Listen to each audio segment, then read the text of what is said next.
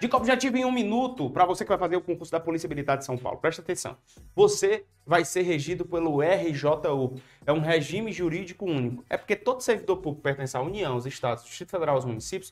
Além de ser chamado de servidor público efetivo, ele é regido por um RJU. Por exemplo, aqui no estado de Ceará, é a Lei 9.826-74. Mas em todos os estados da federação ou dos municípios que possuem seu regime jurídico único, se acopla a mesma regra. Os caras têm uma legislação institucional. Lembrando que o teto de serviço público, ou seja, ninguém pode ganhar mais, remuneratoriamente falando, do que os ministros do Supremo Tribunal Federal. E que o servidor público é efetivo, ele pode ser comissionado ou ter uma função de confiança. Se o cara é efetivo, ele colabora para um regime próprio de previdência social. Se ele é comissionado exclusivamente, ele colabora para um RGPS. Pega essa, isso costuma despencar nas provas de concurso especialmente para você que vai fazer Polícia Militar de São Paulo.